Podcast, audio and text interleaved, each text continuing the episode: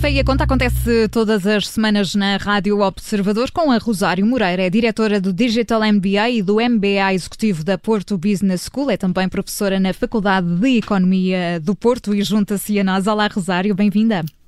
Olá, Ana, boa tarde. Hoje temos o Miguel connosco, não é? Sim, o Miguel está por aqui, está por aqui também. E do que vamos falar hoje, Rosário? Olha, antes de passarmos à rubrica 2, deixem-me dar-vos os parabéns pelos dois anos da Rádio Observador. Obrigada. Uh, portanto, é um ano de festa até chegar ao terceiro aniversário, não é? Por isso, parabéns. Muito obrigada. Ora bem, nós hoje vamos falar. Uh, de poupanças eh, no âmbito do apoio do PRR, do Plano de Recuperação e Resiliência. Não é bem poupança, mas mais investimentos comparticipados. Ou seja, o que é que as famílias podem beneficiar, se alguma coisa, eh, no âmbito deste plano que, e, que se fala tanto. Certo, mas, mas para quem não está a par do assunto, eh, que plano é este? Em que é que consiste exatamente? Eh, nós sabemos que em junho a Comissão Europeia aprovou o Plano de Recuperação e Resiliência, o tal PRR que, que se ouve falar com alguma frequência, eh, veio permitir ao governo português receber 16,6 mil milhões de euros, sendo a maior parte deste valor a fundo perdido. Portanto, digamos que é um, um, um dos vários instrumentos financeiros que fazem parte uh, de uma estratégia mais global uh, que cobre um horizonte até sensivelmente 2030. É a estratégia 2030. E há quem fale também nesta altura eh, de bazuca europeia, nós vamos ouvindo falar muito nisto. É a mesma coisa, a bazuca e o PRR?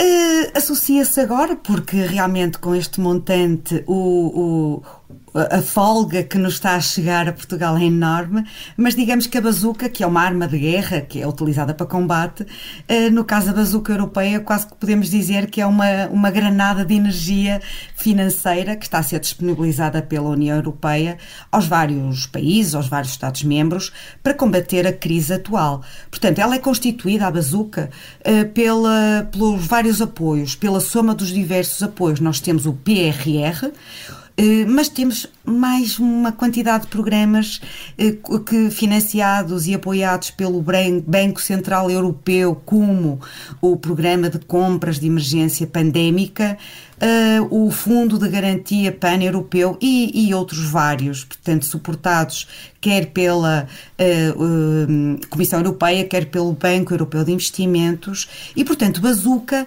acaba por ser um valor bastante elevado, na ordem de muitos mil milhões de euros, e, e que é vital para a recuperação europeia, para que possa ser mais rápida após a pandemia, mais sólida e coesa. Portanto, esta Bazuca engloba aqui vários vários planos, como explicavas, mas voltando ao plano de recuperação e, e resiliência, o que é que este plano contempla exatamente? Quais são as medidas, Rosário, que destacarias? Hum, assim, genericamente, sem, sem entrar propriamente na, nas famílias, eh, ele é apoiado em três grandes dimensões, que, que envolve todas as famílias, claro. Temos a resiliência, que é uma área que está centrada nas pessoas e no desenvolvimento do território. Nós temos medidas muito, muito básicas e muito simples, como o alargamento da Rede Nacional de Cuidados Continuados, cuidados paliativos, unidades móveis de cuidados de saúde. Eh, temos o segundo pilar, que é da transição climática, uhum. portanto, como o próprio nome diz, foca-se na sustentabilidade e questões relacionadas com a mobilidade, a descarbonização, a economia circular e, portanto, temos incentivos que vão desde a renovação de edifícios residenciais, edifícios públicos, até o apoio à aquisição de transportes públicos mais amigos do ambiente. Finalmente, o tal terceiro pilar é da transição digital. Uh, algumas das medidas incluem formar pessoas em competências digitais, o que é ótimo, uh, promover a transição digital das empresas e ainda a aquisição de computadores de uso individual na, nas escolas. Portanto, resiliência, eh, ambiente, sustentabilidade e o apoio no digital. E sei que queres também falar concretamente de, de medidas para as famílias.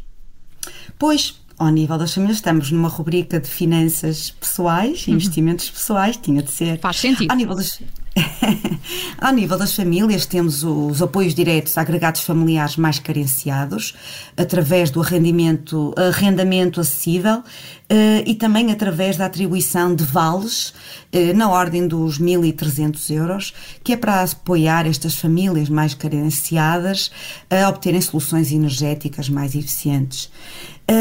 Mas uh, no que diz respeito assim à generalidade uh, das famílias, temos então a eficiência energética das residências, das nossas casas e dos prédios habitacionais.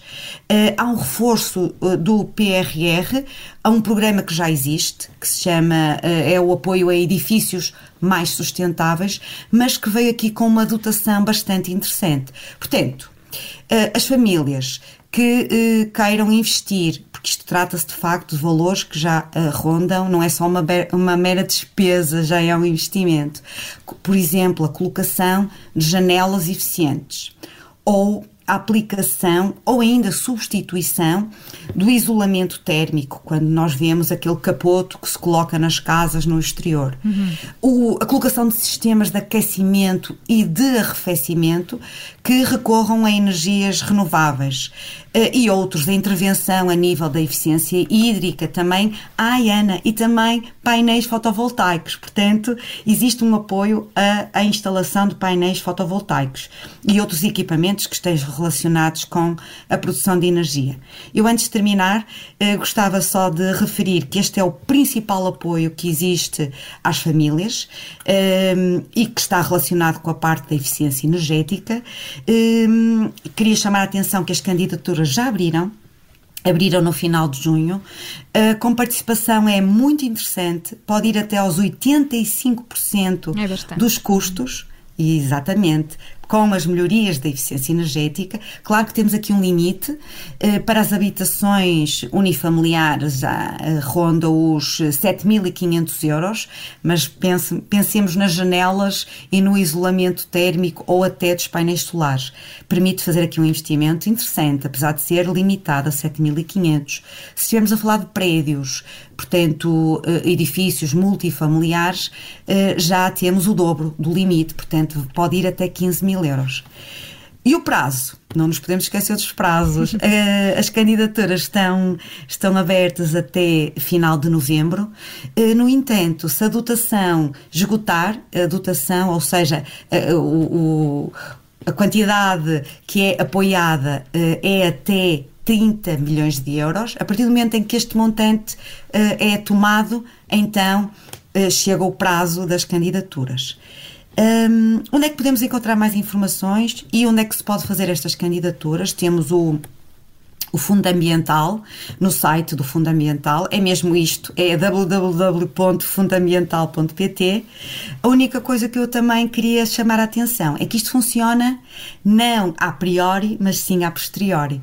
Isto é, o apoio é sob a forma de um reembolso. Portanto, primeiro, eh, nós que, que, queremos fazer este investimento temos de completar a obra e só depois de mostrar a sua execução é que se recebe a verba que está relacionada com aquilo que nós nos candidatamos.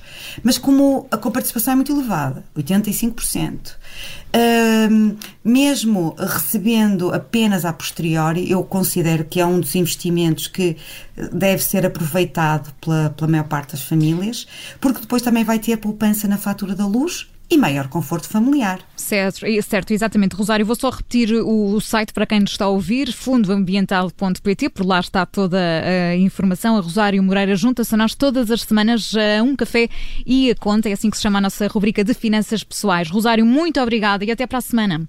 Até para a semana, Ana. Obrigada.